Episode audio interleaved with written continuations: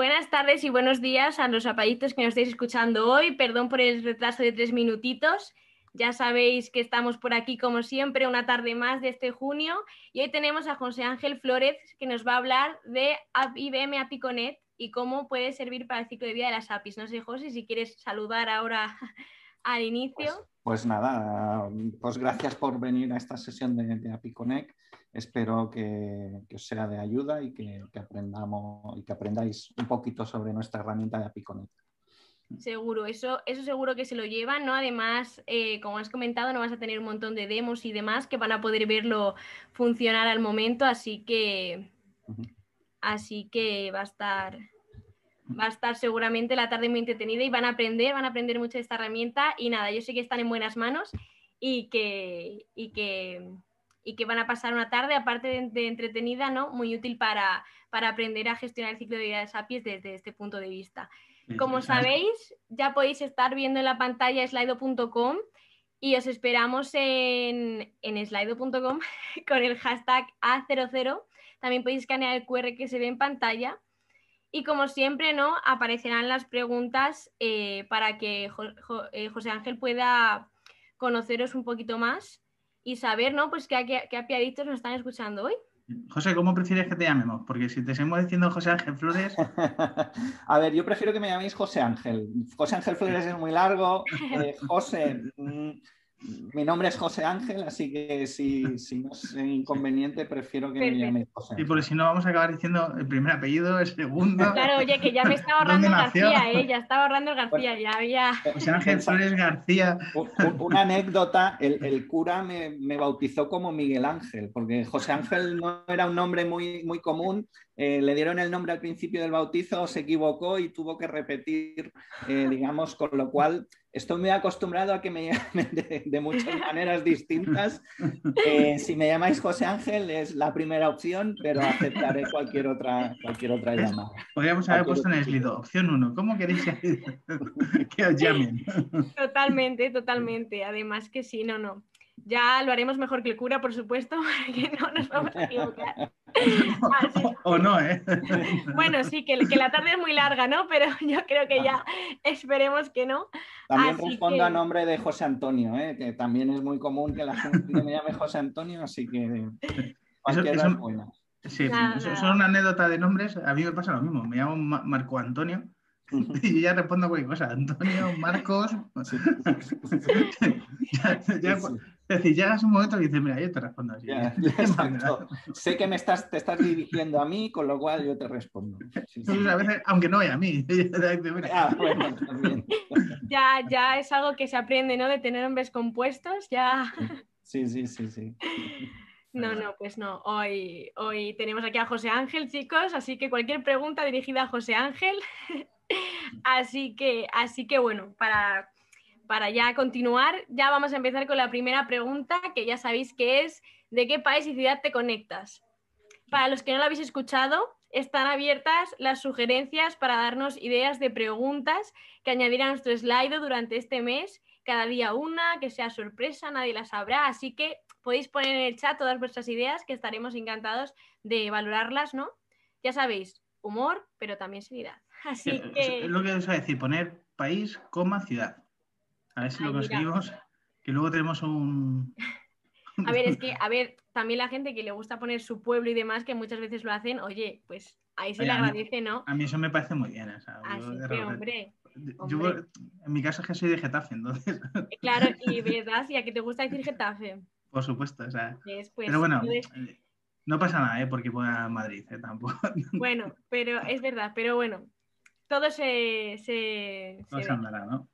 De momento tenemos a gente de Argentina, de Buenos Aires, bueno, claro, de Argentina como Buenos Aires, de Madrid, de Bruselas, también está por aquí escuchándonos todos los días alguien de Bruselas, que ya está aquí, ya vamos. Así que nada, yo con mucho cariño tengo esa ciudad, así que ven siempre. también tenemos gente de Madrid, de Perú, Perú como a Lima, no, Lima como a Perú. España como Barcelona, ya vamos, Colombia. No hace falta que digas lo de coma, ¿eh? Perú guion Lima. Perú guion. Bueno, que ya, como tú veas, ¿eh? feel free. José Ángel, José Ángel, coma Flores. ya, también por aquí tenemos eh, gente de Chile, también están por aquí.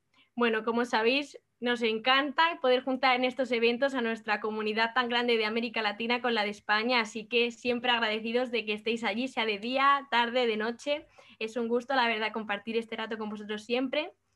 Así que bueno, de momento Argentina y Madrid son los top, pero también tenemos pues gente de Perú, de Colombia, de Bruselas.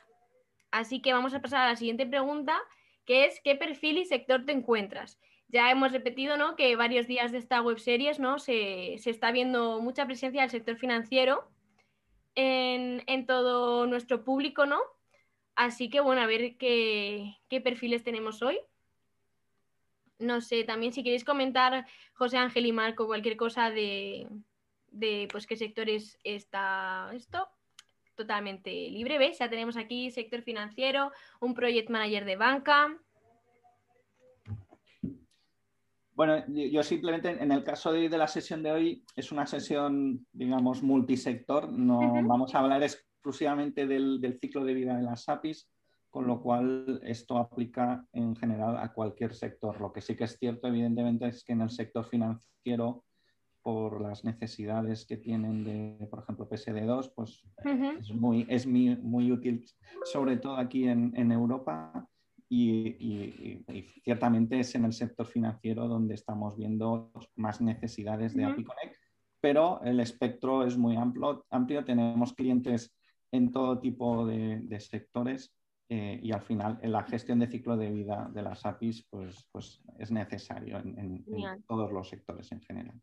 Genial, sí, sí, la verdad que sí que estoy de acuerdo, ¿no? Que ahora se está viendo mucha demanda, ¿no? De todas las APIs en toda la parte de, de la banca, pero bueno, está muy bien lo que has comentado para los chicos y nuestros API adictos que no sean de banca, ¿no? Que sepan que en la sesión de hoy van a poder igualmente aprender toda la gestión de las APIs de, que les sirva para cualquier sector. Así que bueno, a todos los que estamos viendo aquí que son de ventas, tecnología, un arquitecto multisectorial, tenemos también gente de turismo y de viajes, gente de, tenemos, eh, bueno, es que sale muy rápido, siempre me pasa lo mismo. Así que, bueno, la verdad, como siempre, muy, muy diverso ¿no? nuestro, nuestro público. Y, nada, así que vamos a pasar ya a la última pregunta para tampoco gastar mucho tiempo y es ¿qué esperas de este evento? Hoy no hay preguntas sorpresa, así que la última como siempre es ¿qué esperas de este evento? ¿no? ¿Qué quieres que José Ángel te cuente de, de IBM a Piconet, ¿no? ¿Por qué has venido aquí? ¿Qué es lo que más te preocupa del sector, bueno, de, de la actualidad, ¿no? ¿Qué novedades quieres saber? Y como siempre, lo de aprender y pasarlo bien va a estar más que cumplido, así que en eso no tenéis que preocuparos. Y Tenemos aquí ya aprender truquillos del ciclo de vida, José Ángel, ahí ya te están pidiendo truquillos. Vale, Así que, así que, bueno, es que a veces nuestros apiaditos son muy exigentes, ¿eh? Bueno, a ver, eh, lo, que traigo preparado es sobre todo explicaros las últimas novedades de API Connect, de la última versión, estamos hablando de la versión 10, y evidentemente em, explicaros mm, cómo, digamos, dentro de esas novedades, explicaros el ciclo de vida, ¿vale? El ciclo de vida de las APIs, API REST, sobre todo empezaremos con las API REST y nos moveremos rápidamente también a las APIs GraphQL y también veremos mm, bueno, una novedad que es, acaba de salir del, del horno, que son las APIs asíncronas. ¿vale? Con lo cual, eh, nada, espero que sobre todo sirva para aprender, que es lo que veo que, más está pidiendo eh, la gente y evidentemente pues lo que me deje en el tintero, porque en, una hora y cuarto que voy a disponer mm, me voy a dejar muchas cosas en el tintero, pues, por, supuesto abierto a preguntas que podéis realizar. Perfecto, perfecto, José Ángel. Sí, ya sabes, bueno, si no lo recordamos, podéis ir poniendo todas vuestras preguntas que os vayan surgiendo por el chat y nosotros al final de la sesión se las haremos a José Ángel y os responderá a todos para que, bueno, pues cualquier duda de todo lo que os vaya contando os quede, os quede claro, ¿no? Aunque como dice él, seguro que en una hora y media queda muchas cosas que, que, que profundizar, pero bueno, pues ya te llamaremos para otra próxima sesión. así que, así que bueno, yo creo que que efectivamente con lo que has contado no todas las expectativas que están poniendo aquí se van a cumplir. Sobre todo yo sé que bueno, va a ser muy ameno, además con todo el tema de la demo y demás, yo creo que van a aprender un montón. Así que sin más eh, paso, yo doy de nuevo la bienvenida a nuestros apiaditos y ya os dejo a los API Expert que continuéis con la sesión. A mí me ha sonado fatal lo de ya te llamaremos. Yo no, sí, sí, es como ir a una entrevista de trabajo ¿no? y que te digan ya te llamaremos, como diciendo, uy, eh, no me van a llamar. no, no, no, no iba, no iba en, esa, en ese tono. ¿eh? ahí, te lo dejo. ¿eh? Bueno, de momento no estoy buscando trabajo. José Ángel, 40, 40 años mayor. Experto en APIs.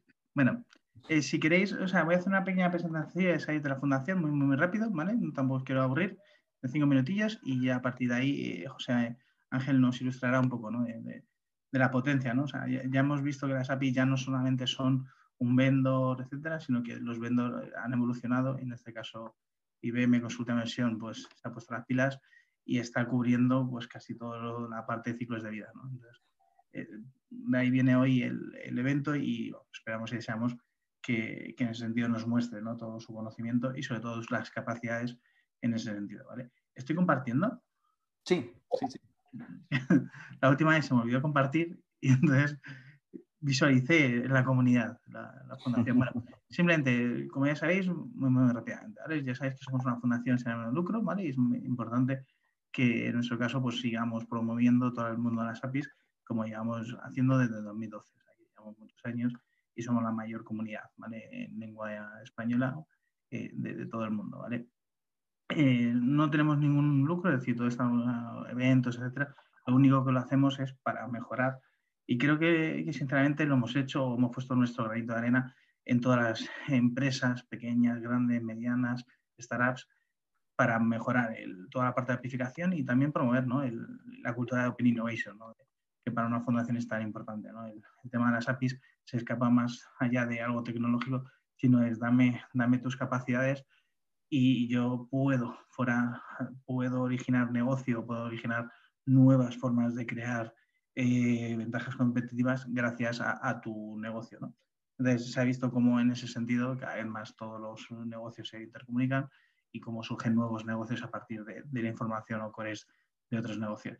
Ya sabéis que estamos por todo el mundo, principalmente en Latinoamérica y en España, y bueno, pues llegamos a, más de 90 meetups y somos la, fundación que más ha publicado en, castellano pues en todo el mundo. Es decir, tenemos más de 400 visualizaciones de nuestras presentaciones, hemos hecho, la verdad es que en ese sentido tenemos mucho trabajo y esperamos poder seguir compartiendo con todos vosotros durante muchos años. La parte de, que hacemos es muy fácil, cursos open source y estudios, ¿vale? Y luego los eventos, ¿vale? Meetup Happy 360, estará Happy APIs, Happy Day, y, también participamos con el Diversity, ¿vale? En, lo que os comenté, yo, siempre se me olvida, ¿ya hemos cerrado el Call for de estar APIs o todavía nos queda una semana? Todavía, todavía queda una semana para que manden su, su, propuesta y también como novedad, hoy se ha lanzado ya el Eventbrite donde pueden reservar su plaza y así pueden conocer primero todos los ponentes y qué empresas van a asistir. Así que lo pasamos ya por el chat para que pues podáis ir reservándolo. Aquí todos aquellos que queráis pues, publicitar vuestro developer portal o queráis eh, potenciar vuestro canal API, o sea, es el mejor sitio donde donde os da una proyección bastante potente de, este tipo de cosas. Así que os aconsejo y os animo a que podáis eh, proponer ¿vale? alguno de, las líneas que hay este año. Y bueno, y ya sabéis que, bueno, que tenemos, es el sexto, sexta edición, así que es un evento bastante repetido y la verdad es que bastante seguido. El año pasado no sé si fueron casi 800 personas durante los tres días, ¿vale? Y luego tenemos el API This Day, que bueno, lo iremos trabajando y exponiendo durante el verano, que es el evento de APIs en español más importante del mundo. Entonces, en ese sentido, pues expertos de toda España y Latinoamérica nos juntamos para hablar de APIs, para exponer muchas veces nuestras vivencias y a veces nuestros, nuestros errores, ¿no? Y en ese sentido, dar un poco un pasito más a la comunidad. Sobre estas APIs, este año venimos con sorpresas. El primer día hay un curso de diseño de productos, ¿vale? Para que aquellos que, que queráis hacer productos digitales y, dar un poco de punch a vuestro producto digital, en el cual un parte del core tiene que ser apificado, eh, pues tendréis la oportunidad, ¿vale? En ese sentido. Los que estéis cursos de pago, pero bueno, si estáis muy atentos a nuestras redes sociales y, bueno, nuestras chicas de marketing van a, sortear varias eh, entradas eh, en ese sentido, así que estar atentos y con eso pues seguramente podréis ganar una plaza, ¿vale? Y luego el resto de tres días, pues este año tenemos FinTech, HumanTech y InsurTech, donde veremos cuál ha sido la evolución de las APIs en cada uno de, los, de las líneas y, bueno, y un poco la evolución de cada uno de los negocios. ¿no? La verdad es que suena súper interesante. Y bueno, lo, que decía, así que eh, aquellos que os queráis ahorrar unos dinerillos, estar atentos y participar en los sorteos que, que la gente de marketing está haciendo. ¿vale? La Piadis ya sabéis que, bueno, a echar las mesas. Este año están muy atentos porque además vienen con, con, con nuevas cosas, ¿no? Y la verdad que se lo han trabajado bastante y estoy seguro que os va a sorprender, ¿no? Todos los años sorprendemos con algo y este año creo que va a estar bastante interesante. Y ya sabéis que dentro de la parte, bueno, de la parte de Meetups, pues la verdad es que hemos tenido eh, la suerte de contar con IBM para muchos más eventos y ya sabéis que nosotros hemos hablado de todo el ciclo de 360 de todas las APIs durante todos estos años con multitecnología para aprender. ¿no? Al final lo que nos interesa es que la comunidad vaya adquiriendo más, más skill de API Edits o de API Experts. Y luego siempre tenemos nuestro curso de, de API Owner, ¿vale? que es eh, disruptivo y la verdad es que ha sido impresionante la acogida que ha tenido, en el cual pues, es el primer curso. ¿no? Es decir, aquellas eh, empresas que queréis tener una especialización o que tenéis eh, departamentos de APIs y queréis formar gente, o sea, la verdad es que es el, curso perfecto, ¿no? Desde el API Owner, que es el fundamental, es decir, es tener un poquito de todo, a los cursos de especialización para aquellos que sean más, se dediquen a la definición o, aquellos que se dedican a la arquitectura, etc. La acogida, la verdad, que ha sido súper buena. Y eso sí, o sea, tenemos que tener en cuenta que el curso son, eh, son bastantes horas, y en ese sentido, pues lo hemos hecho ahora y abriremos para septiembre-octubre. Igual, siempre hay lista de espera, entonces aquellos que estéis ahí, os animo a que os pongáis a lista de espera para cuando abramos os podamos proponer y, bueno, y no perdáis plaza. Simplemente al final genera un, un API Evangelist, ¿vale? Eh, es interesante porque realmente se hace un pequeño proyecto, es decir, no es que solamente aparte de los cursos, etcétera, el API Owner tiene un examen que es más teórico y el resto de cursos tienen exámenes prácticos. Entonces hace un pequeño proyecto de APIs en el cual verifica y valida que realmente eres o has adquirido los, los skills. La verdad es que lo tengo, o sea, está siendo bastante brutal la acogida. Y como os decimos, tenemos eh, herramientas open source que ya hemos publicado, en OpenAPI Postman o API Editor. Y en ese sentido, pues eh, a todos aquellos que queráis promocionar, ayudar o mejorar estas herramientas, pues sois bienvenidos. ¿no? Todo aquello API open source que, que, se os ocurra y que tenga que ver con APIs siempre será bienvenido dentro de la fundación. ¿vale? Y siempre hacemos unos pequeños esquemas. Estos son los patrocinadores, ¿vale? O es decir, tenemos a Cloud API, ya sabéis que es una de las consultoras más importantes eh, del mundo especializada en APIs. Tenemos a Asway, que es un vendor, y tenemos a Ninja Talent, que es una consultora de, IT. y luego tenemos como Silver, tenemos a ArcoPay, que, es, una, es un agregador eh, financiero, y tenemos a RSI, que es, ya sabéis que es líder de bancas de servicios. Y poco más, o sea, vamos a entrar hoy eh, en el mundo ¿no? del ciclo de vida de IBM, y con, gracias a José Ángel Flores, o sea, yo tengo el gusto de conocerles, que nosotros es una de las herramientas que implantamos en clientes y que conocemos bastante bien. Y en ese sentido estoy seguro que os va a encantar, porque además eh, se nota que, que IBM pues cada vez más está haciendo cosas bastante disruptivas. desde el autotesting, que son cosas que, fueron los primeros en, ponerlo, o, las novedades que os voy a contar ahora, que son cosas bastante disruptivas y que en el mercado tiene bastante acogida. Y sin más dilación, o sea, te dejo, José Ángel, para que nos ilustres en ese sentido. Muy bien, muchas gracias, Marco. Eh, dejarme que comparta mi pantalla. A ver si todo va como tiene que ir. Em, ¿veis, ¿Veis mi pantalla? ¿Veis la presentación? Se ve, se ve tu presentación. Venga, perfecto. Pues venga, rápidamente porque tenemos poco más de una hora, entonces em, voy a tratar de, coger eh, de velocidad eh, de crucero.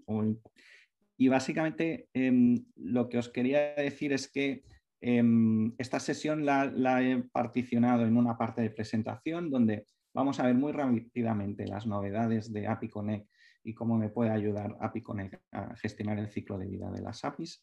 Y en una segunda parte vamos a entrar en la demo. Voy a tratar sobre todo de ocuparme o de estar lo más tiempo, el más tiempo posible dentro de la demo para poder enseñaros precisamente eh, un poco eh, el ciclo de vida de las APIs, cómo API Connect me permite gestionar eh, pues las API REST, las APIs SOAP, GraphQL y las APIs, las APIs asíncronas. bueno, para quien no me conozca, pues bueno, soy ingeniero en informática por la Universidad Autónoma de Barcelona. Em, vivo en Barcelona, bueno, realmente no vivo en Barcelona, vivo en Girona, en un pueblecito que se llama Bañolas. Y eh, bueno, eh, básicamente soy técnico preventa eh, de, integración dentro, dentro de IBM. y esto es, pues, llevo todos los productos de integración que son evidentemente el API Connect, pero otros productos que a lo mejor os pueden sonar también como App Connect, que es nuestro producto de integración, MQ, nuestro producto de mensajería, y otros productos como Aspera, que es nuestro producto de transferencia rápida, eh, rápida de archivos. Em, más cosas. En, IBM hemos hecho, como ha comentado Marco, en otras sesiones. Os dejo aquí los links. Eh, las dos sesiones, una fue realizada por mi compañero Chechu, eh, gestión de APIs a nivel empresarial, y también por, por parte de mi compañero Bruno, eh, que esta segunda eh, charla sobre las APIs en las, fintechs. Os he dejado aquí, eh, bueno, podéis acceder a los, a los links de, de, estas charlas por si queréis echarle un vistazo. No vamos a ver todo API Connect, vamos, me voy a centralizar mucho en el ciclo de vida de las APIs, con lo cual, bueno, pues si os falta algún, algún elemento de lo que no veamos hoy, pues a lo mejor lo podéis complementar eh, con estas dos, estas dos charlas. Bueno, para el que no conozca qué es API Connect, es, evidentemente es la herramienta de gestión de APIs de, IBM, es una herramienta multicloud, podemos desplegar API Connect en cualquier cloud del mercado y em, también em, nos permite un despliegue híbrido, es decir, podemos eh, gestionar APIs que mm, podamos tener en diferentes, en diferentes clouds. ¿no?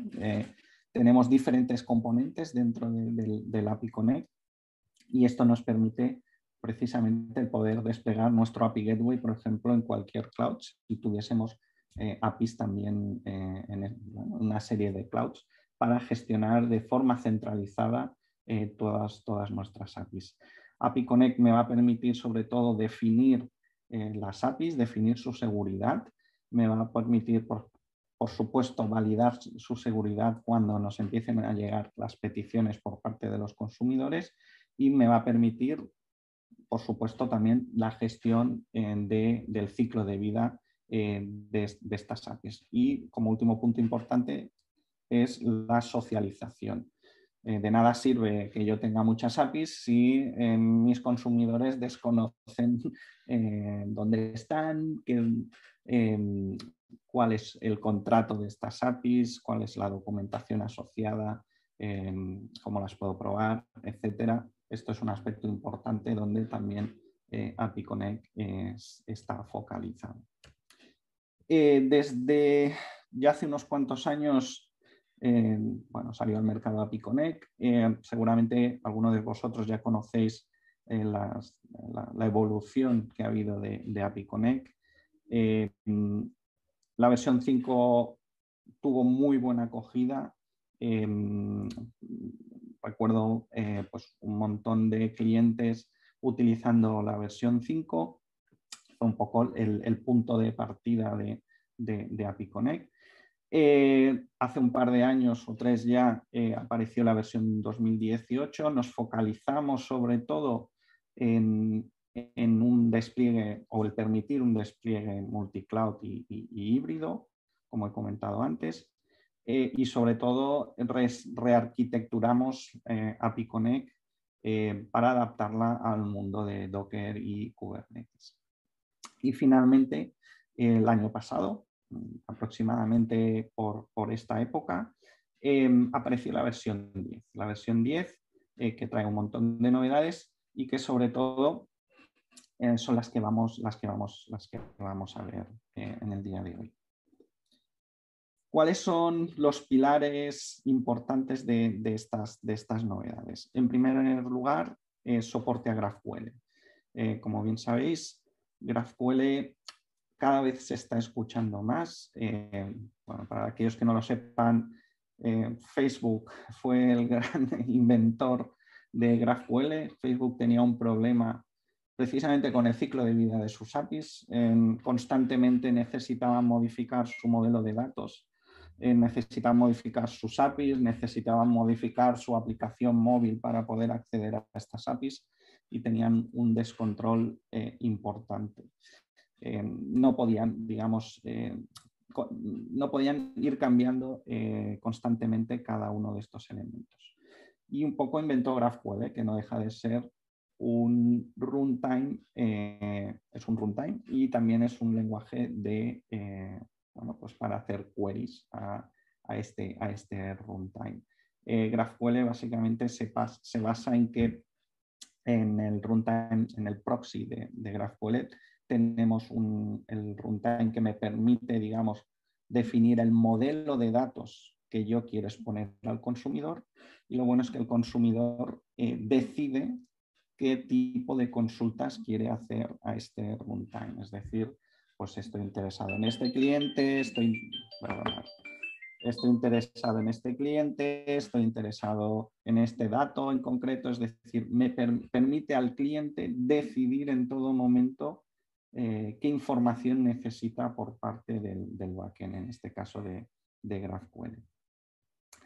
Eh, otro aspecto y otra novedad, luego veremos más detalles. Otro aspecto importante que hemos hecho mucho foco es en la calidad de las APIs. Por un lado, en la versión 10 hemos incorporado un debugger para el desarrollador de, las APIs. Cuando estemos definiendo estas APIs que queremos publicar, eh, podremos debugar y ver, digamos, qué parámetros de entrada estamos obteniendo, parámetros de salida en cada una de las acciones de las políticas de seguridad que definimos en, en API Y otro aspecto muy importante y otra de las novedades que a mí particularmente me gusta es el tema del el testing y la monitorización de las APIs eh, cuando, digamos, queremos trabajar en, cuando estamos trabajando en el ciclo de vida de las APIs y queremos, digamos, eh, probar las APIs eh, en nuestro, eh, nuestro Continuous Integration Continuous Deployment Pipeline. ¿vale? Es decir, cuando movemos APIs de un entorno a otro, eh, pues necesitamos validar, necesitamos probar esas APIs, que, pues sobre todo pues que hay algún parámetro que no se nos haya perdido por el camino. En definitiva, necesitamos realizar una serie de test cases que estén integrados con nuestro pipeline como, como Y esto es una de las novedades que también, que también vamos a ver. Otro aspecto importante es el tema de las APIs asíncronas. Mm, el año pasado recuerdo un montón de clientes preguntándonos precisamente por el tema de las APIs asíncronas. Eh, bueno, entre el año pasado y este año hemos sacado eh, las APIs asíncronas es una primera iteración, eh, quedan muchas funcionalidades por, llegar, pero os quiero enseñar eh, lo que tenemos hasta, hasta el día de hoy. Y otro aspecto importante de, API Connect, evidentemente, es, es las, operaciones, el, que soportamos operators, básicamente. Es decir, en un despliegue de API Connect una de, las opciones que tenemos es desplegar sobre Kubernetes, sobre OpenShift y la instalación la podemos realizar utilizando operadores, de manera que podremos, de, que podremos eh, realizar esta, eh, esta instalación y sobre todo nos ayudará al mantenimiento del producto pues, para cuando aparezcan nuevas versiones, etc. Bien, la, demo de hoy mm, yo la resumiría con este, este slide que veis, que veis aquí. vamos a gestionar el ciclo de vida de las APIs. A ver, os he puesto en el título las, las APIs SOAP, no va a dar tiempo a ver las APIs SOAP. Mm, básicamente con las APIs REST yo creo que ya cubrimos eh, y es equivalente básicamente cómo tenemos que gestionar el ciclo de vida de las APIs, con lo cual vamos a ver cómo gestionar el ciclo de vida de las APIs REST, de APIs GraphQL y aunque no parezca aquí, también de las eh, APIs asíncronas.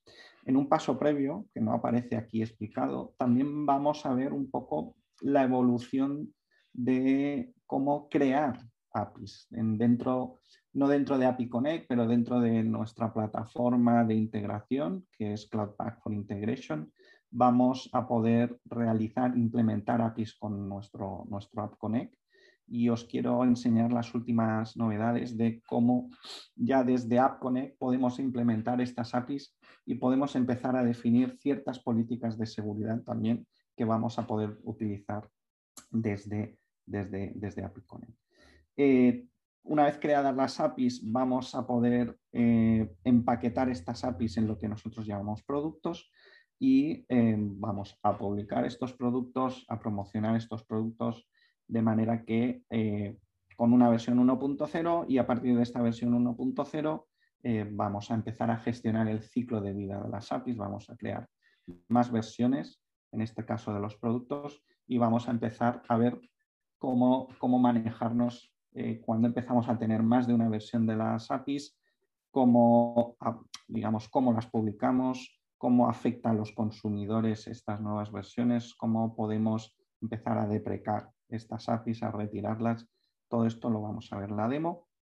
Y por supuesto, eh, vamos a ver el, portal donde los consumidores van a poder acceder a este catálogo de las, de las APIs. Una de, las novedades, como os comentaba, es eh, la integración de nuestro App Connect, nuestro designer que nos permite implementar, implementar las APIs con el App Connect.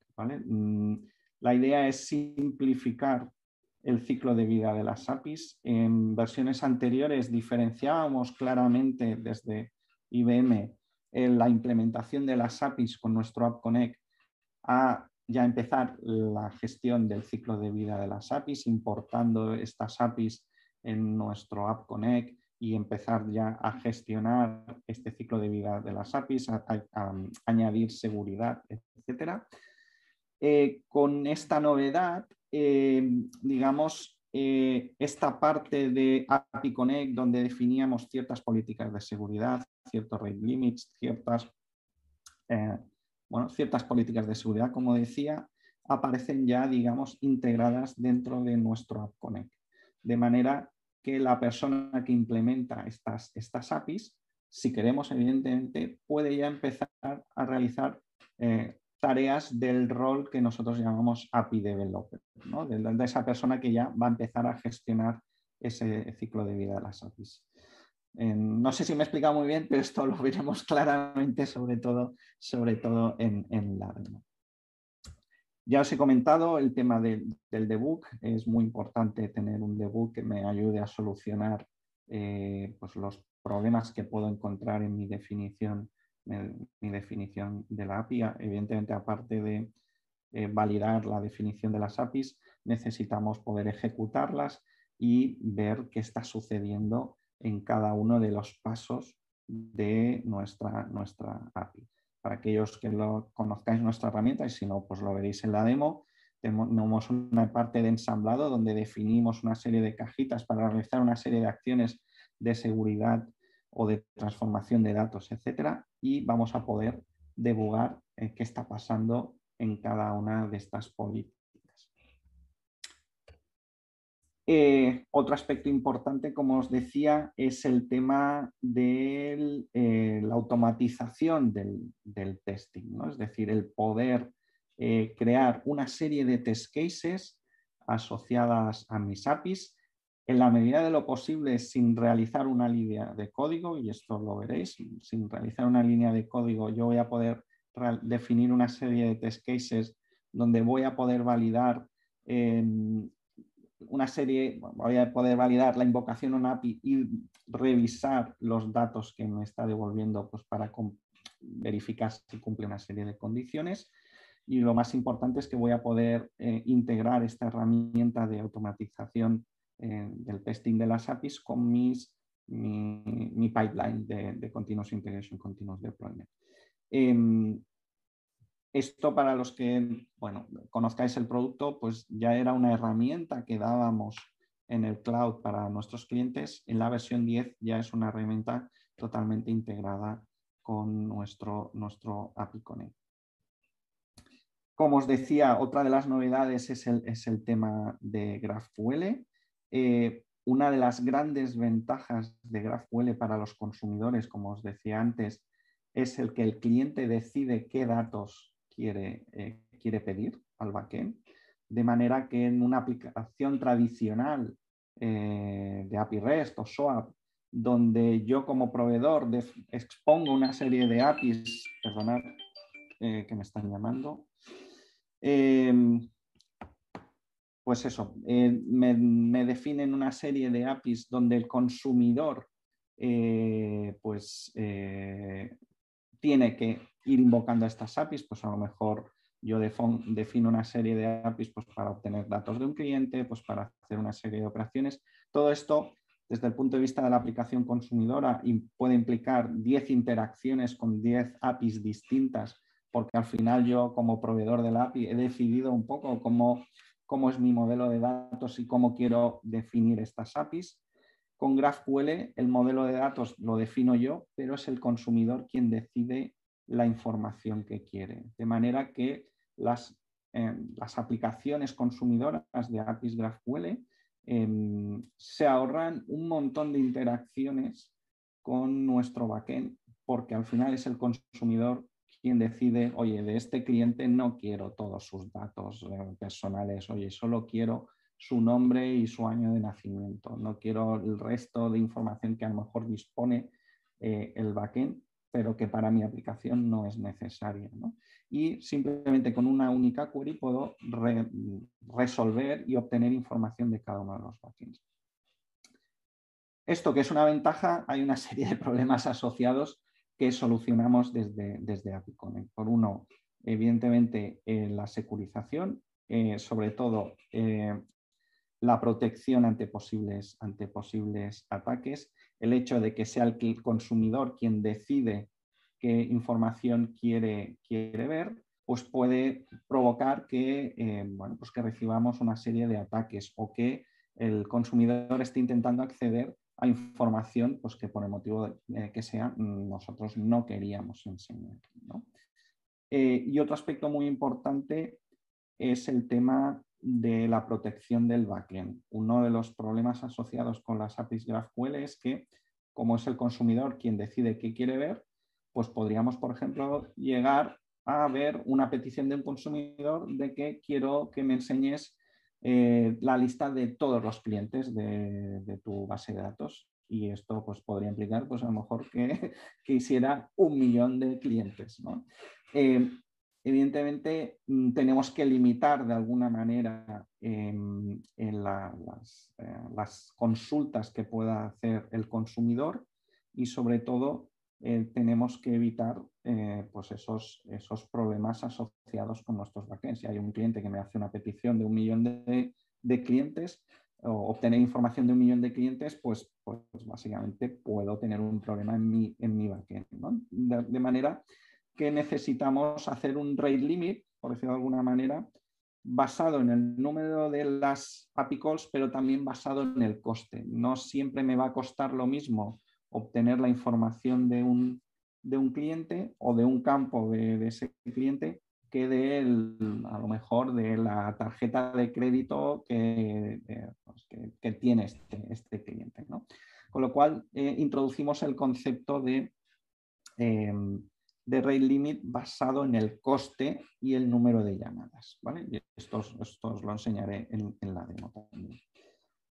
Y por último, antes de empezar con la demo, también vamos a ver las APIs asíncronas. ¿vale? Ya desde hace tiempo em, bueno, estamos viendo que cada vez más hay clientes que están basando su arquitectura en integración basada en eventos. Está muy de moda lo que se ha venido a llamar la Event Driven Architecture, eh, la arquitectura basada en eventos y cada vez más hay, clientes utilizando eh, Kafka. Em, Kafka, como bien sabéis, eh, pues, las personas que gestionan Kafka empiezan a generar, a crear tópicos donde hay aplicaciones que publican eventos en esos tópicos y hay aplicaciones que se suscriben a esos tópicos. Em, de la misma manera que pasó con el mundo de las APIs, donde se empezó a ver que eran muy necesarias, pero que, digamos, había cierto descontrol, con lo cual apareció todo el tema de API Management, se está observando que en el mundo de Kafka está pasando exactamente eh, lo mismo. Decir, empezamos a crear tópicos, empezamos a crear aplicaciones que publican y, se suscriben a esos tópicos, definimos el modelo de datos, el esquema asociado a uno de esos, de esos tópicos, pero lo que nos puede pasar es que empecemos a crear tópicos sin ningún tipo de gestión, con lo cual nadie sepa ya eh, qué estamos publicando en ese tópico, qué, tipo, qué modelo de datos está asociado a ese tópico, etc. De ahí un poco la aparición del, del event, event Management y en este caso eh, API Connect. Eh, y como novedad que os voy a enseñar, em, vamos a poder ver cómo en una primera iteración lo que estamos haciendo con la gestión de eventos, que es socializarlos. ¿vale? Eh, habrá más iteraciones, el, laboratorio va a sacar más novedades, pero a día de hoy es la que, las que os, que os, puedo, os puedo enseñar.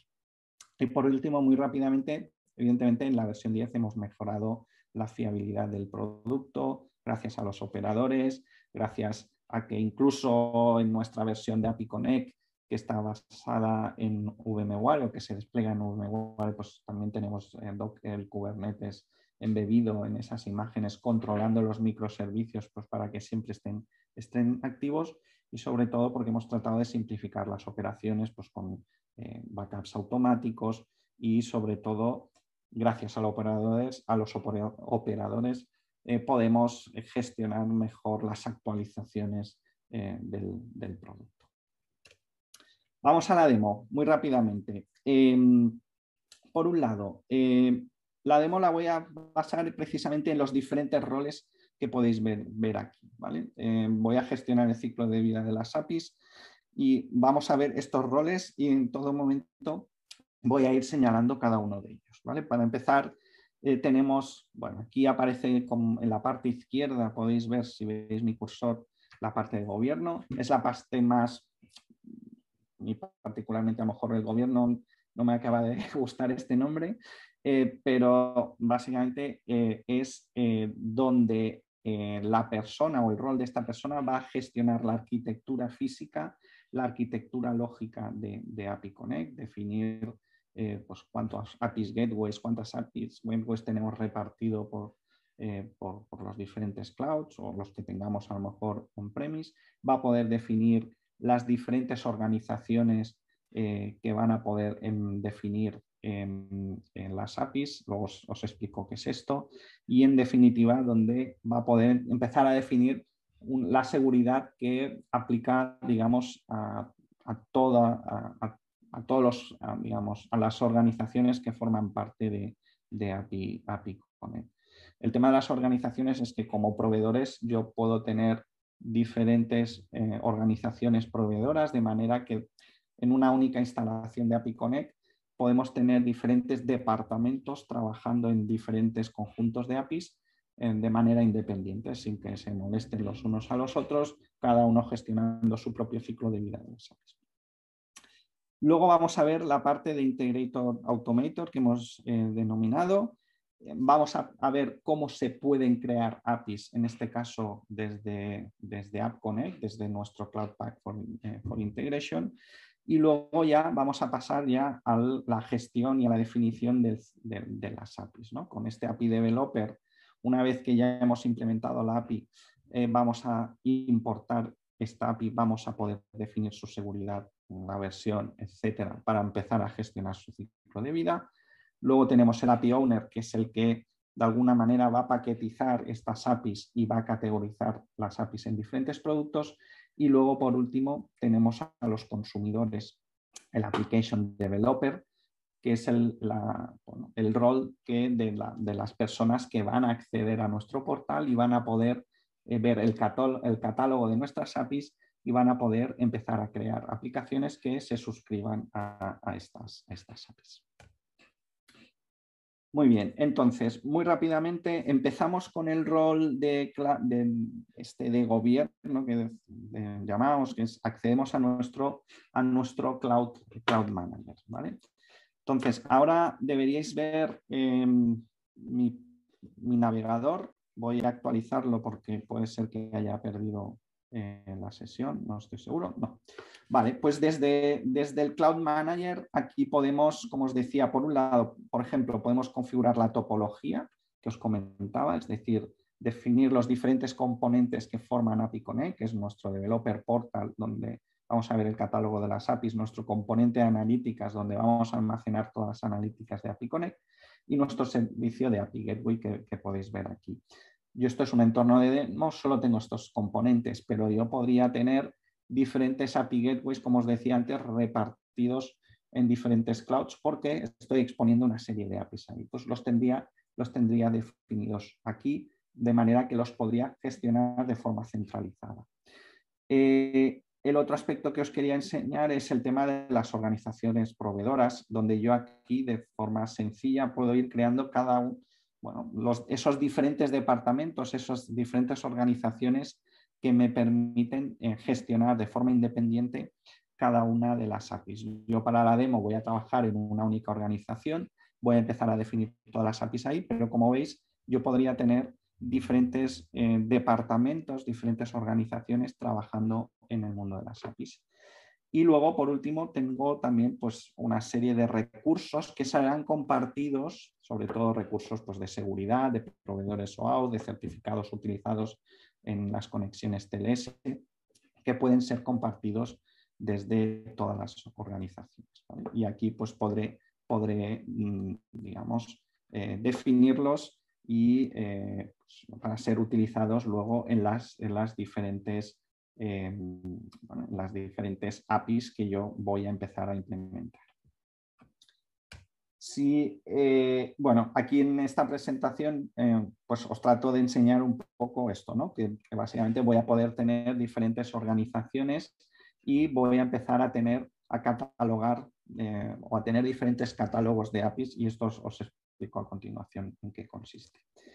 Eh, entonces, el siguiente paso sería nuestro eh, Integrator Automator que llamamos, es decir, la persona que va a empezar que va a implementar las APIs. Hay clientes que, por ejemplo, no requieren de esta funcionalidad porque ya, tienen sus propias herramientas eh, de integración o ya tienen sus propias herramientas para crear sus APIs.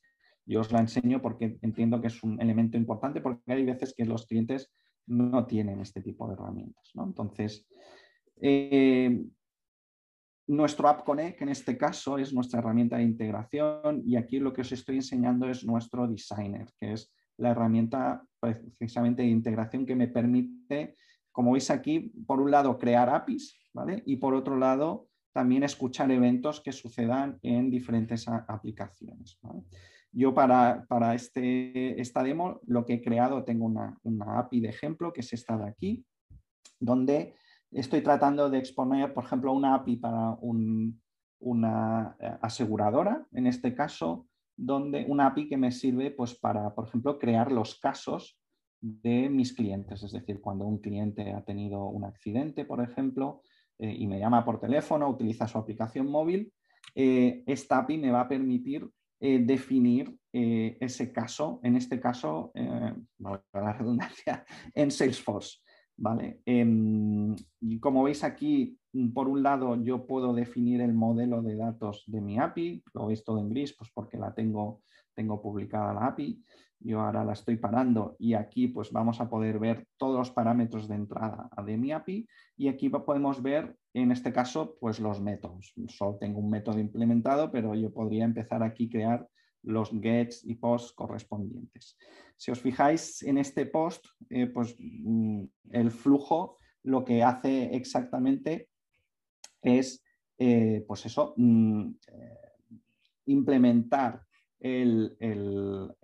la, obtención, en este caso, mm, se me conecta a Salesforce para obtener un contacto, en este caso, eh, básicamente en la, API me están enviando los datos del cliente, el coche que ha tenido el accidente, etcétera. Yo me conecto eh, a Salesforce y recibo el contacto, creo el caso, en este caso, en el caso, y también soy capaz de crear attachments, por ejemplo, insertar una, em, la foto del, em, pues del, invocante, porque me envía una foto, de, en este caso, del accidente. Y luego aquí, por ejemplo, veis que también me estoy conectando a Watson y me estoy conectando ah, para obtener, por ejemplo, ver la capacidad, en este caso, del cliente. Eh, pues eso, si el cliente pues, mm, me va a enviar unos comentarios y quiero determinar si este cliente pues, está enfadado, no está enfadado, eh, etcétera, etcétera. Bueno, veis aquí que me aparecen unos warnings, es el, efecto, el efecto demo. Eh, yo una vez yo he creado mi flujo, fijaros que, por ejemplo, pues, eh, la herramienta me permite, pues, eh, por ejemplo, la ejecución. Si yo quiero comprobar que esta actividad que he puesto aquí pues, es correcta, pues, pues me permite, por ejemplo, la, ejecución y, en este caso pues, se me está conectando a Salesforce en tiempo real y me está obteniendo esto, estos datos. Definitiva, es una herramienta de integración pues, para definir, como decía, este, este flujo de vida este fijo de vida de las, de las APIs. Eh, una vez yo, em, de alguna manera, eh, dejarme que a ver si puedo refrescar, a ver si me soluciona este problema. Eh, en cualquier caso, una vez yo tengo definida esta API, yo ya la puedo, la puedo probar y publicar, en este caso en API Connect. ¿vale? Puedo coger esta API y eh, pues puedo, eh, bueno, veo que no, que no me está solucionando el problema, eh, los efectos de, la demo. entonces, pues básicamente puedo, digamos, bueno, sí, ya se han solucionado por lo que veo, se necesita un pequeño refresco. Yo simplemente una vez tengo esta API, yo ya la puedo arrancar y en este caso ya puedo, como veis, puedo acceder a la API definida, al Open API definido, si quisiera. Puedo acceder al gateway, que para los que mm, un poco conozcáis API Connect, eh, veréis que se parece mucho al ensamblado de API Connect, que es donde yo defino qué políticas de seguridad quiero aplicar, de manera que esta persona pueda asumir ese rol que tenemos dentro de API Connect de definir estas políticas. Yo en este caso para la demo simplemente he puesto un invoke, pero yo podría de alguna manera eh, utilizar cualquiera de las políticas que aparecen en, esta, en, esta paleta. Y puedo también probar las APIs, es decir, yo puedo venir aquí y mi API pues eh, probarla, de manera que eh, pues puedo generar los datos y enviarlos, eh, en este caso, veo que está fallando precisamente por el efecto demo, pero en cualquier caso, si no hubiese este problema con... A ver, déjame probar de nuevo. Sigue, sigue habiendo algún problema con... Déjame volver a publicar. No. Bueno, en cualquier caso, aquí me publicaría la API en, mi, API Connect y yo podría ver un poco, probar la API desde que me entra por mi API Gateway hasta que llega a la implementación, eh, a la implementación de, esta, API. Vale, dicho esto, eh, una vez yo ya he implementado mi API y ya puedo eh, moverme, digamos, al, ya me puedo mover a la definición eh, del, o en este caso, ya puedo empezar a definir APIs, ¿vale? lo que nosotros llamamos la definición eh, de las APIs. Entonces, aquí fijaros, como os decía, nosotros soportamos OpenAPI 2.0, soportamos eh, GraphQL, soportamos REST, soportamos SWAP.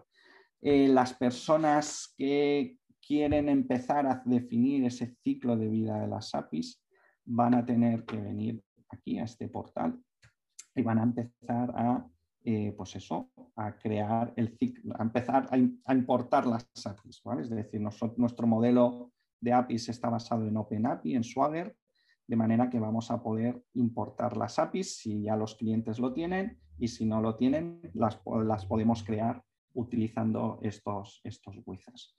Eh, por ejemplo, pues podemos eh, crear un swap proxy, podemos utilizar un REST proxy o un GraphQL proxy. Yo para acelerar el proceso de demos ya las tengo creadas, ¿vale?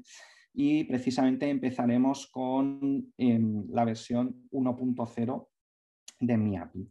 Eh, aquí lo que estamos viendo es, un Open API, yo puedo acceder a su, código fuente si queréis, o puedo, digamos, utilizar este wizard pues, para definir su seguridad, definir sus, diferentes caminos y métodos, etcétera. Y eh, yo también voy a poder, eh, pues a partir de aquí, por ejemplo, llegamos a la parte de, ensamblado, que es donde, lo que os decía, aplicamos ya ciertas políticas de seguridad.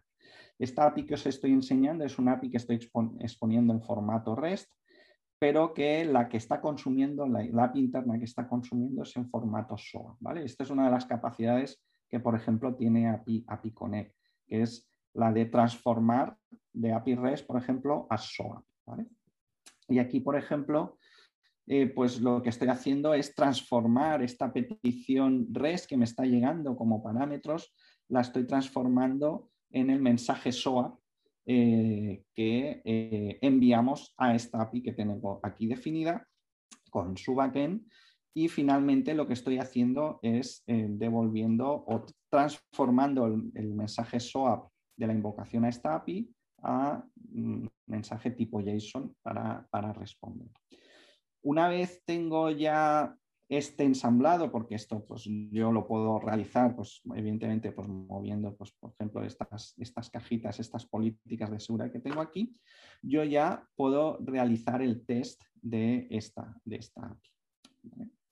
Yo ya previamente he publicado en nuestro sandbox esta API y yo ya puedo empezar a eh, pues hacer las pruebas correspondientes. ¿vale? Eh, como veis, este es el debugger. Esta es una de las novedades de la versión, de la versión Aquí me está devolviendo mi API ha funcionado, la invocación ha funcionado, me está devolviendo eh, digamos, el payload con, los datos correspondientes, pero yo también puedo, por ejemplo, tracear y ver qué ha pasado en cada una de las invocaciones a mis, a mis APIs. Pues, por ejemplo, ¿qué ha pasado en este input de aquí? Pues bueno, vemos que yo tenía como parámetros de entrada esos, eh, ese amount, ese duration y ese rate de mi esta API financiera que os estaba enseñando. Y por contra, estoy viendo cómo está eh, es el, mensaje SOAP de, salida de esta caja. Si os acordáis, esta, esta cajita de aquí, esta política de seguridad, me transformaba de REST eh, a SOAP. podemos ver, evidentemente, para cada una de las cajitas, podemos ver sus parámetros de entrada y de salida e incluso si ya damos a la opción avanzada, incluso podremos ver los logs. Si, fuera, a llegar, si fuera necesario, incluso podríamos llegar a ver los logs de nuestro, nuestro API, API Vale, ya tengo mi API definida y aunque en el tiempo mm, seguramente no va a suceder al, al, mismo momento, sí que es posible que la persona, este rol, este API de developer, pueda tener la necesidad ya de empezar a crear esos test cases que os comentaba antes para integrarlos con nuestra herramienta de Continuous Integration, Continuous Deployment. Entonces, si os fijáis, eh, bueno, no os fijáis porque no aparece ahí. Mm, a ver si aparece por aquí.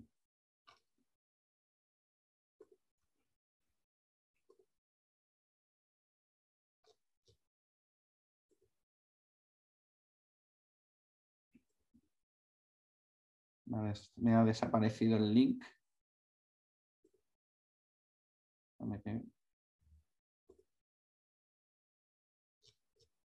pues no aparece.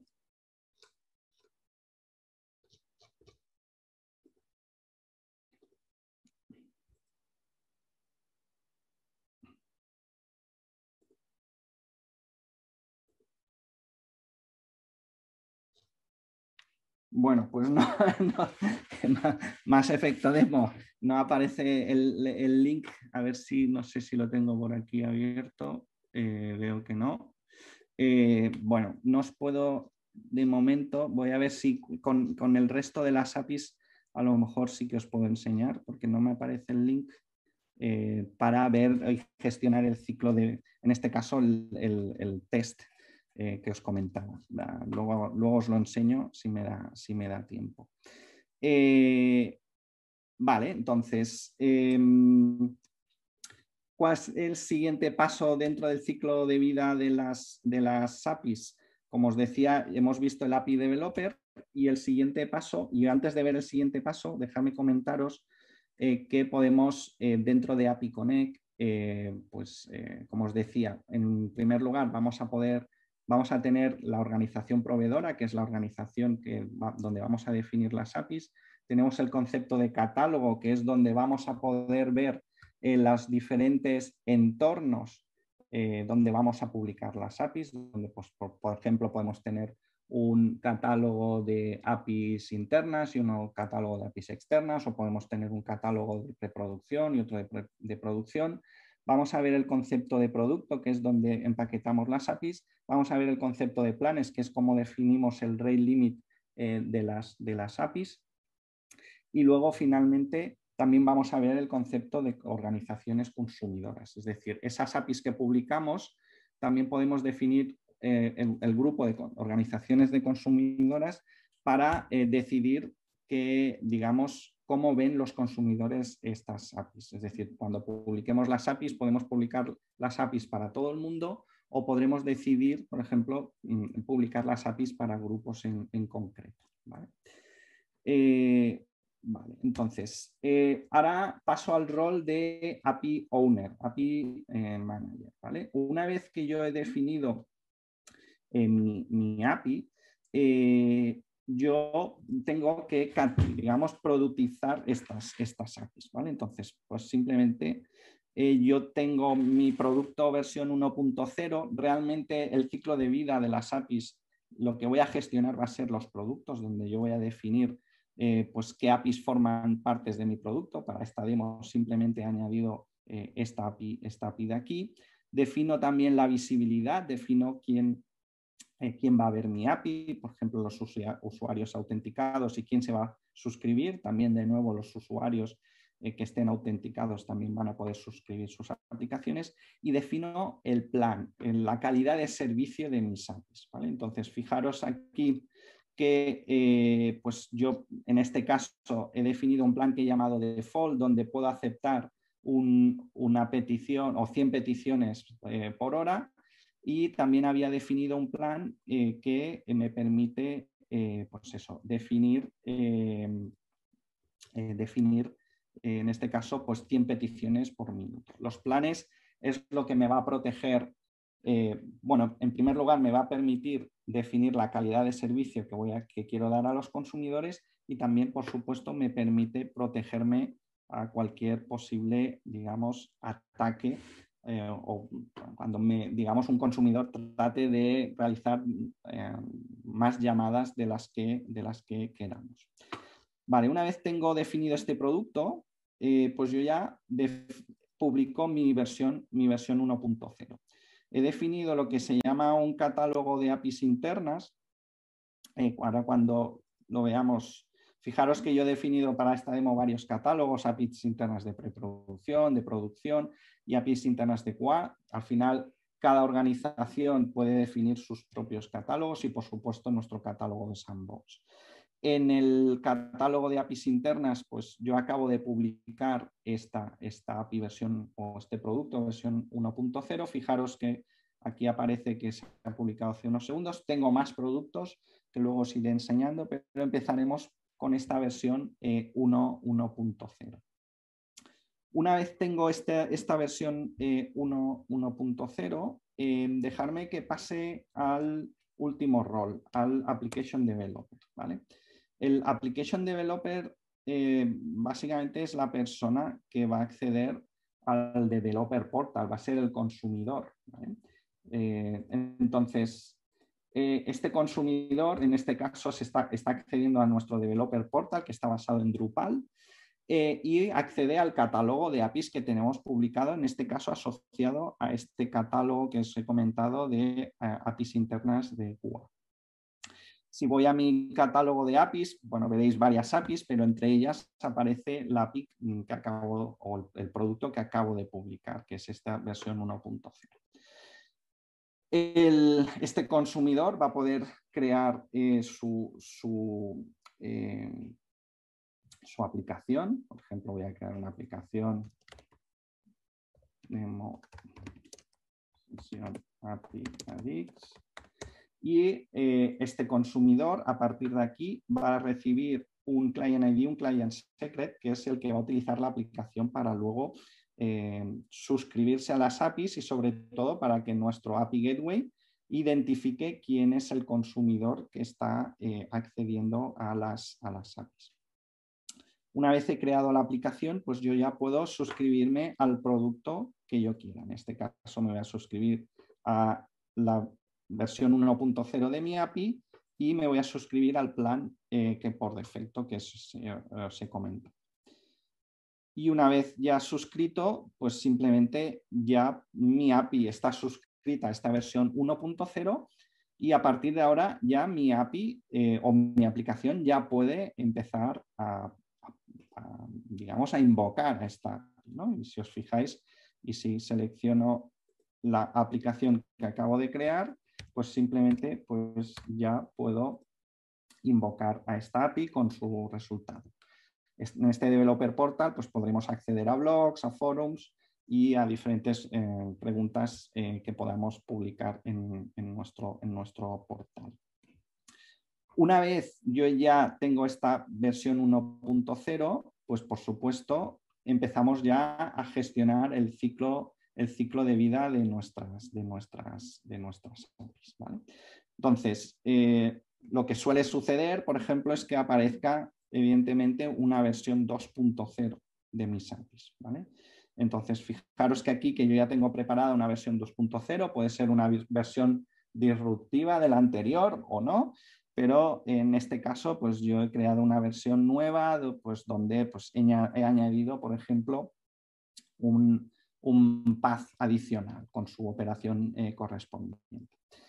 Eh, a partir de aquí, pues eh, lo que hago es, bueno, quiero publicar esta, esta API o este conjunto de APIs que, yo he evolucionado de alguna manera. Entonces, he creado otro producto con la versión 2.0, que en este caso incluye eh, esta versión 2.0 y quiero publicarla. En este caso, y para empezar, em, bueno, estoy generoso, voy a publicar esta versión 2.0 y la voy a publicar en paralelo a la versión 1.0. Y cuando me refiero en paralelo es que las dos versiones van a estar activas y disponibles para los consumidores. ¿vale? Perdonad que me he equivocado aquí. Vale. Entonces me voy aquí y publico a mi, em, Quality Assurance publico esta, esta versión 2.0. Eh, si voy a mi entorno de mi catálogo, vaya, eh, veré pues eso, que yo ya tengo la versión 1.0 y la 2.0 están publicadas, tengo ya una aplicación suscrita y a la versión 2.0 de momento no tengo ninguna. Si voy al portal que os he enseñado hace un rato, pues ya como consumidor, yo ya puedo, ya está disponible la versión 2.0 y yo pues podría tener eh, una, otra aplicación, pues en este caso, como esta de aquí, que se puede suscribir a esta versión 2.0 que acabo de, publicar. De manera que yo eh, tengo dos aplicaciones, en este caso una suscrita a la versión 1.0 y otra suscrita a la versión 2.0. API Connect va a controlar esto, es decir, mi, API, esta, que os acabo eh, esta aplicación que os acabo de enseñar que se ha suscrito a la versión 2.0, no puede invocar a la versión 1.0. yo me he suscrito a la versión 2.0 y esto lo va a validar constantemente nuestro, nuestro API Gateway. Muy bien, ya tengo estas dos APIs ejecutándose en paralelo, pero está claro, estoy viendo que mis costes de mantener estas dos versiones pues están aumentando. Mm, veo que, necesito ya mover todos mis consumidores a la última versión, con lo cual eh, decido que voy a empezar a deprecar, por ejemplo, la versión, eh, la versión 1.0. Fijaros que ya aquí aparece que tengo eso, la versión 1.0 con un suscriptor, con una aplicación suscrita y la versión 2.0 también con una, con una aplicación suscrita. Eh, a partir de aquí, pues como os decía, decido que quiero deprecar mi versión 1.0. Eh, de ahí que pues yo pulse este botón de super sede y eh, esto lo que me va a hacer es lo que me está preguntando de alguna manera es que quiero sustituir esta versión 1.0 con esta 2. 2.0 no es una sustitución, simplemente vamos a deprecar esta versión 1.0, de manera que eh, esta API mm, va a estar continúa estando disponible para las aplicaciones suscritas, pero no para los nuevos suscriptores. Entonces, yo decido en este caso cómo migro o cómo, eh, pues eso, qué mapeo existe entre las dos APIs a nivel de, de planes y simplemente pues ya realizo esta, esta acción. Y si os fijáis, ya mi versión 1.0 pasa a estado de precado y la aplicación eh, o la, versión 2.0 ya está o continúa publicada. ¿vale? Si yo me voy a, las, a, los productos, fijaros que ya aparece como deprecada la versión 1.0 y si me voy a la versión o a la aplicación, en este caso de Demo Session API, aparece ya, me está diciendo o ya me está avisando de que, eh, bueno, pues de que esta, esta, versión de API ya está deprecada. Seguimos con el ciclo de vida. Decido que, mm, bueno, pues que ya tengo que migrar. Eh, me, dan seis meses para migrar mi aplicación a la nueva API, con lo cual ya empiezo a realizar los cambios y ya, eh, bueno, pues le pido el cambio a nuestro developer portal de que quiero, mm, digamos, migrar nuestra suscripción a la versión 2.0. A partir de ahora, yo ya desde mi aplicación estoy suscrito a la versión 2.0, con lo cual ya puedo empezar, digamos, a, utilizar esta API desde mi eh, aplicación. Si volvemos aquí, veremos pues eso, ¿no? que de alguna manera ya he dejado de tener suscriptores en la versión 1.0 eh, y en la 2 pues ya tengo estas dos suscriptores. A partir de aquí, pues yo, por ejemplo, como ya veo que no tengo ningún suscriptor, pues puedo retirar la API. No, no hay nadie utilizándola, eh, la puedo retirar de forma segura, sin, sabiendo que no va a afectar a nadie, de manera que ya la retiro. Esta API, eh, por el hecho de retirarla, ya no está publicada en el portal. Si yo voy al portal ahora mismo, pues ya no está publicada eh, os la enseño aquí. Y como tal, pues eh, solo está disponible la versión 2.0. Podemos seguir, digamos, con el ciclo de vida de las APIs. Imaginaros pues, que tengo una versión 3.0. Eh, en este caso, pues hago, en vez de una publicación, hago un stage, que en, el caso del stage lo que estoy haciendo es almacenando este producto en mi catálogo y si accedo a él, eh, pues veré que bueno, esta, digamos, esta API no ha sido publicada, pero ya está digamos, disponible para ser gestionada desde mi catálogo.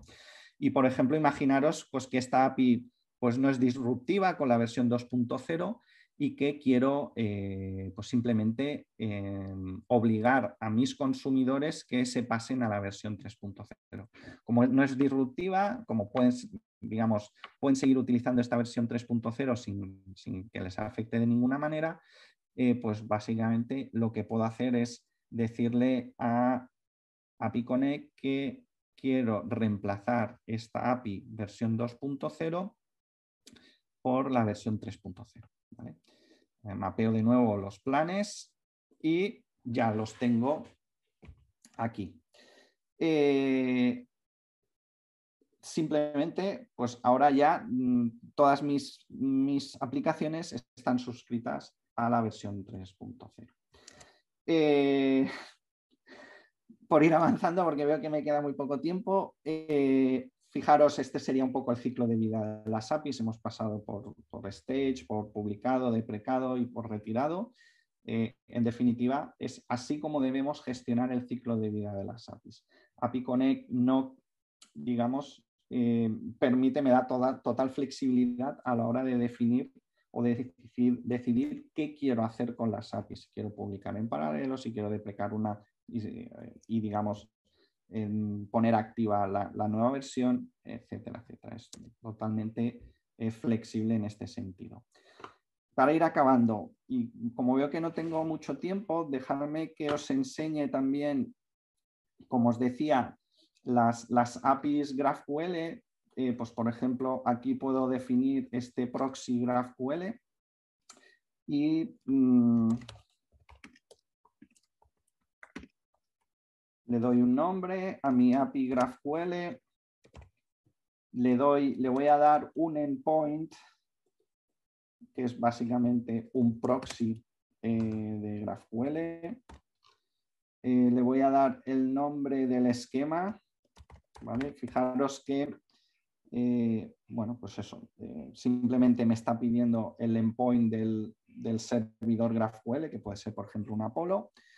Y a partir de aquí ya me, mm, bueno, lo que me está pidiendo es que quiero que quiero, o sea, cómo quiero exponer esta API. Si quiero, por ejemplo, que soporte nuestro API Connect, soporte introspección y sobre todo si queremos también eh, activar el editor de GraphQL pues, para que el consumidor eh, pueda también acceder a este editor pues, para hacer las queries correspondientes, para poder ejecutar eh, queries, hacer pruebas, etc.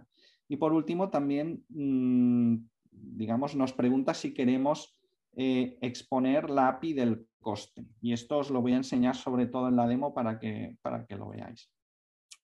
Una vez realizado esto, pues em, básicamente Connect me genera ya el esqueleto, me obtiene el esquema GraphQL de este, de este, este servidor y fijaros pues, que me muestra un par de warnings. Eh, una de las cosas que no nos gusta es que no haya límites en las queries que puedan hacer los, los, consumidores.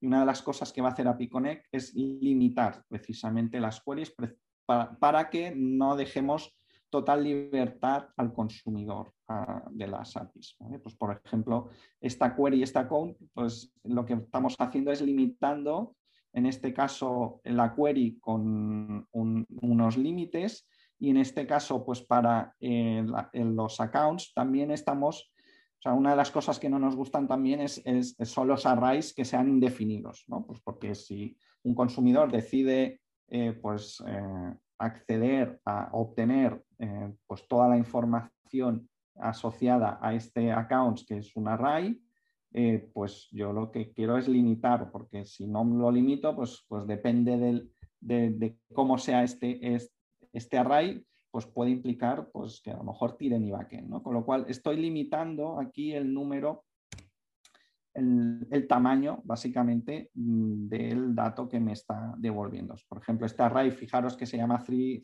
Special Days, es un array que ya por el nombre me está indicando que me va a retornar tres elementos, con lo cual yo ya aquí lo voy a, a asumir que tiene un tamaño, un tamaño de tres.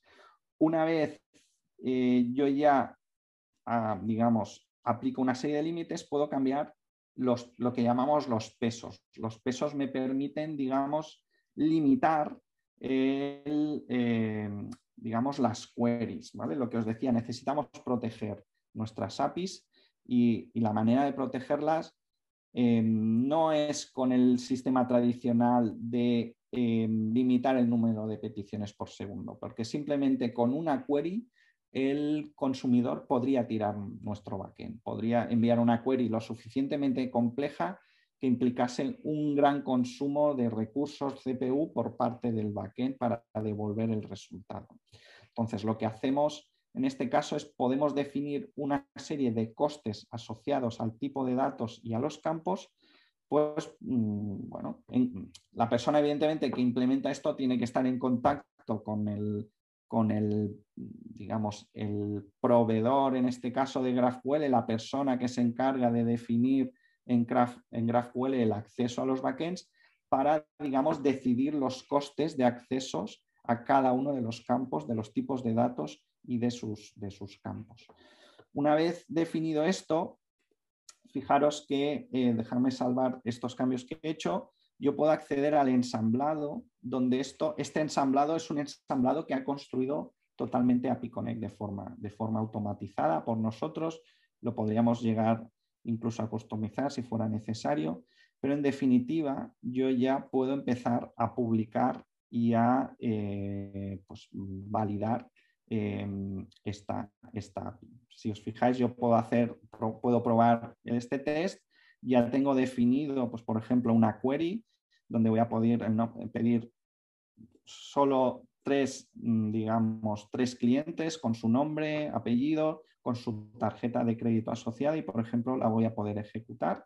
Con lo cual, pues, por ejemplo, fijaros, este consumidor podría ver eh, la tarjeta de crédito de los clientes y una de las cosas que podemos hacer dentro de, de API Connect es, por ejemplo, el credit card vemos que es un campo pues, que no queremos que los consumidores lo vean, pues por ejemplo lo puedo desactivar eh, de mi tarjeta, de mi tarjeta, o sea, puedo desactivar, perdonar, este, em, este, em, este campo, de, en este caso del credit card, lo puedo desactivar para que no sea visible desde, desde el consumidor.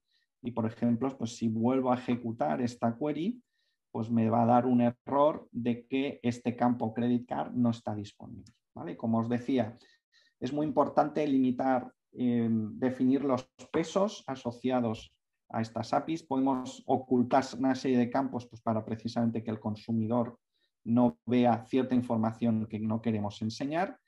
Y por supuesto, cuando luego publiquemos esta API, eh, pues podemos asociar, si os lo veis aquí en este producto de aquí, eh, podremos, eh, tengo lo que se llama los planes definidos y tenemos eh, dentro de los planes esa calidad de servicio que vimos en las API REST, pues también tenemos unos rate limits asociados al GraphQL. Y si os fijáis, estos rate limits están asociados al coste que hemos definido en, en, ese esquema que os he enseñado antes y en este caso hemos definido que nos pueden invocar con un coste de 20 cada minuto.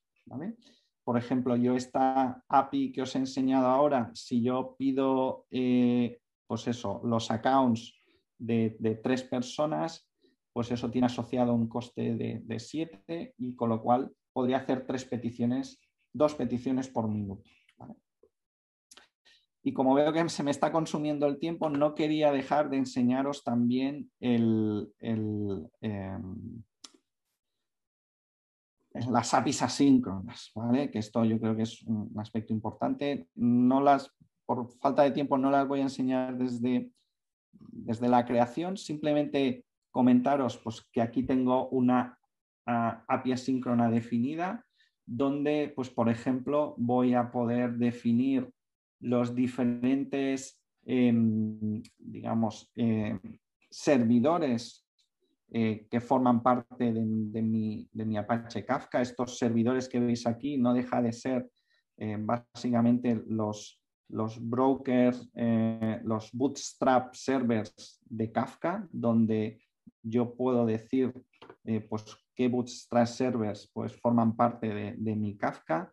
Puedo también definir los tópicos asociados a mi, a mi entorno de eventos, en este caso, asociados a ellos.